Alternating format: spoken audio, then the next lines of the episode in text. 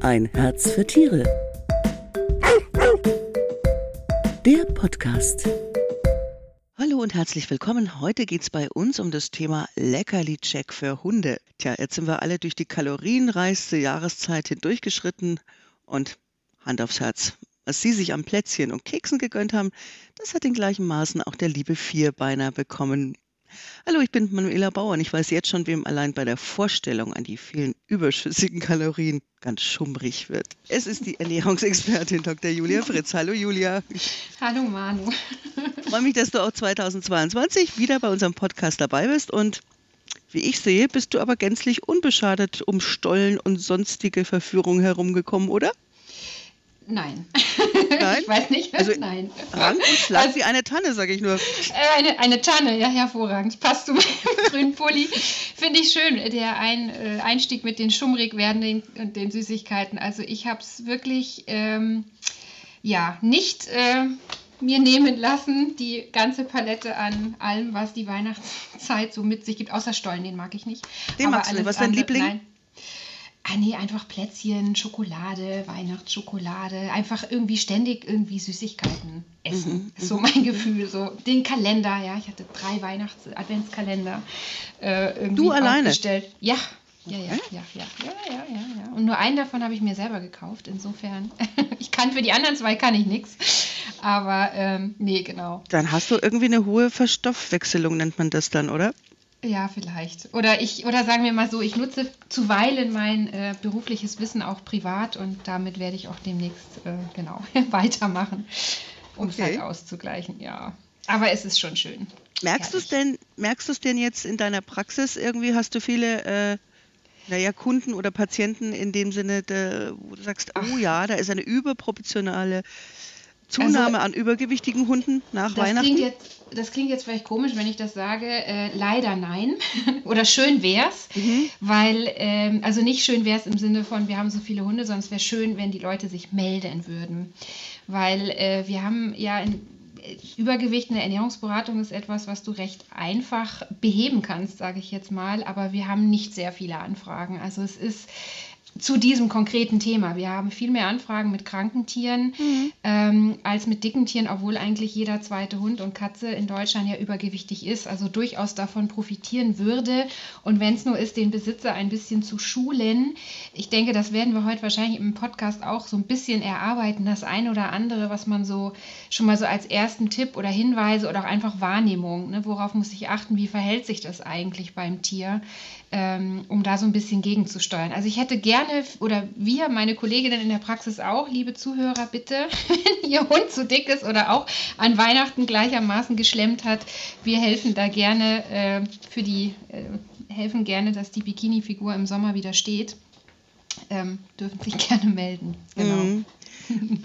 Die meisten meinen es ja gar nicht, äh, das ist ja keine böse Absicht. Im Gegenteil, Liebe geht durch den Magen und die, meinen, die meisten Halter meinen es ja im Grunde ihres Herzens gut und wollen ja ihre Zuneigung ausdrücken und so weiter.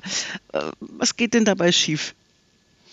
Ähm, ja, es ist immer eine Frage des, des, der Menge.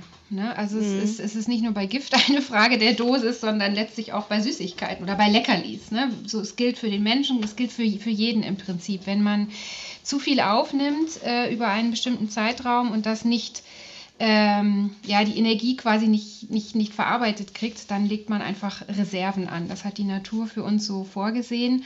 Und wie du es gesagt hast, mit Liebe geht durch den Magen, haben wir natürlich beim Tier zusätzlich die Situation, dass das ein Kommunikationsmittel ja auch ist. Ne, wir reden natürlich mit dem Hund, sie bellen uns vielleicht mal an, aber sie sprechen halt einfach doch nicht, ja.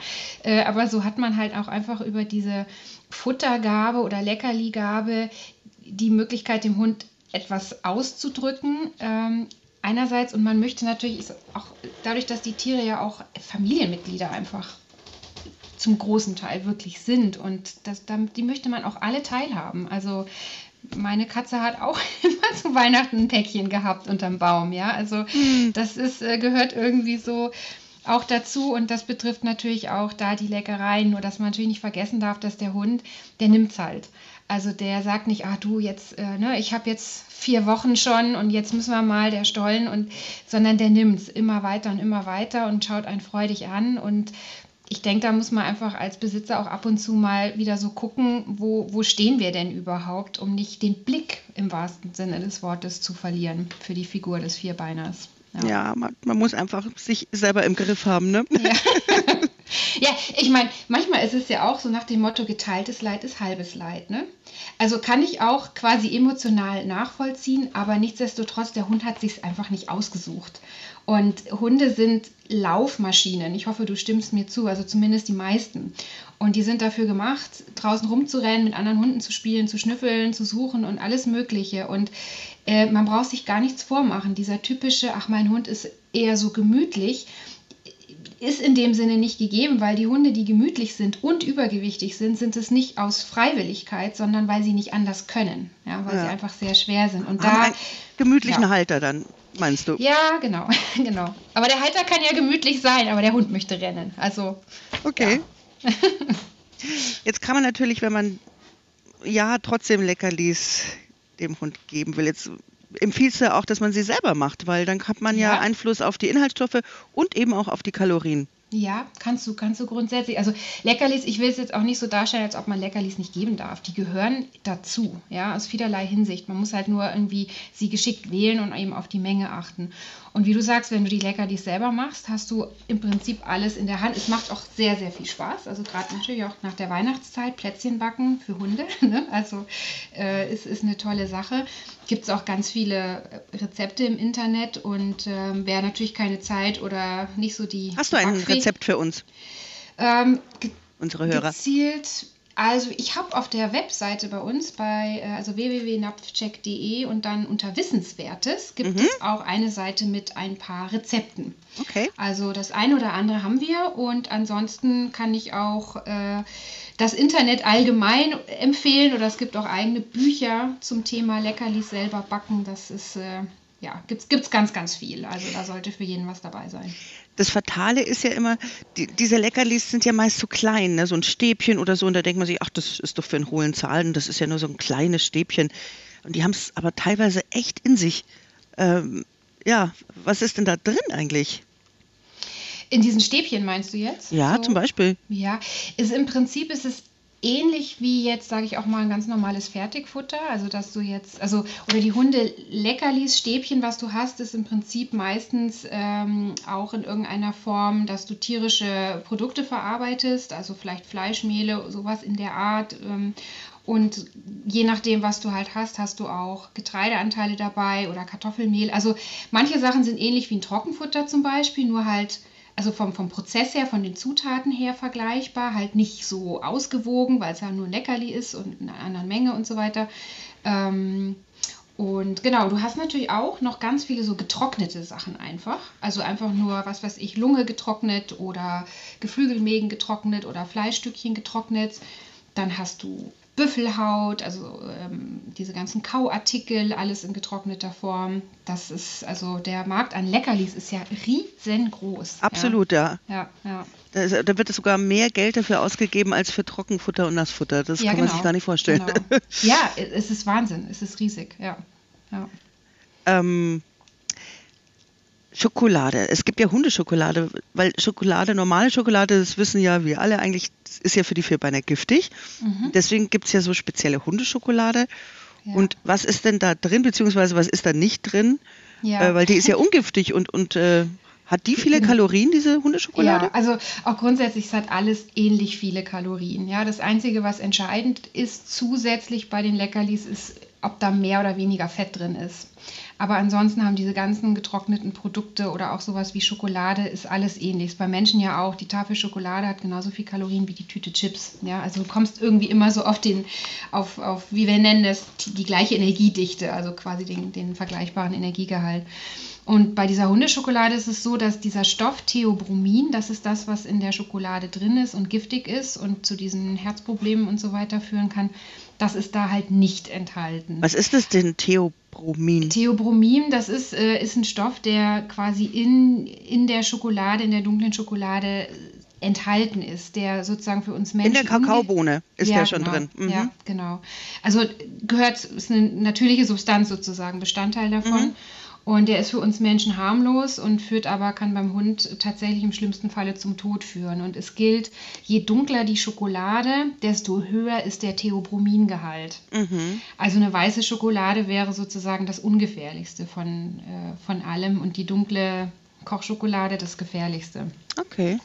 Ja, man man kann, äh, vielleicht noch ein Tipp, es gibt, wenn man im Internet schaut, unter Giftdatenbank Uni Zürich gibt es zum Beispiel, äh, man gibt Schokolade ein, kann man sich auch anschauen, wie äh, die Dosis wäre, die gefährlich ist. Oder ich weiß auch, dass manche äh, Tierärzte da so Schokoladenrechner quasi haben jetzt äh, zur Weihnachtszeit auch gemacht, hatte ich irgendwas mal gesehen, äh, wo man tatsächlich auch nachsehen kann und ausrechnen kann, wie gefährlich das jetzt ist, mhm. wenn der Giftdatenbank Uni Zürich. Zum Beispiel. Guter genau. Tipp. Da gucke ich mhm. immer ganz okay. oft so für Giftsachen. Gibt es denn, gibt's denn Leckerlis, Julia, die die Hunde mögen und die nicht auf die Hüften gehen? Apfelstückchen oder Karotte ja, oder genau, so. Oder? ich wollte gerade sagen, das Stückchen Gurke. Also äh, auch hier ist ja eigentlich nett, ne? Leckerli ist ja für uns immer irgendwie mit Schokolade oder einer Sünde so ein bisschen verbunden. Ne? Irgendwas, was jetzt nicht so, wo wir sagen, ah, das ist eigentlich nicht so gesund, das ist nur, dient nur so der, der, dem Seelenwohl oder so. Ähm, der Hund, äh, der weiß jetzt nicht, dass er jetzt eine Karotte hat oder irgendwie ein Stück Fleisch. Der mag vielleicht das äh, getrocknete Fleisch Leckerli lieber als die Karotte, aber der unterscheidet jetzt emotional nicht so wie wir. Das heißt, Bist du sicher? ja. Doch schon. Also ich meine, die Hunde reagieren, klar haben die ihre Vorlieben, aber worum es mir geht, ist, dass wir hatten ja am Anfang gesagt, die Kommunikation, ja. Mhm. Und wenn ich das jetzt nutze, um meinem Hund zu sagen, hey, das hast du fein gemacht oder wie auch immer, dann kann ich dem natürlich auch ein Stückchen Karotte, Apfel, Gurke, was weiß ich geben. Gut, das ist äh, genauso Heidi belohnt. Ja. Ja, mhm. für den Hund ist das Signal ja das gleiche. Das gilt auch mit der Menge.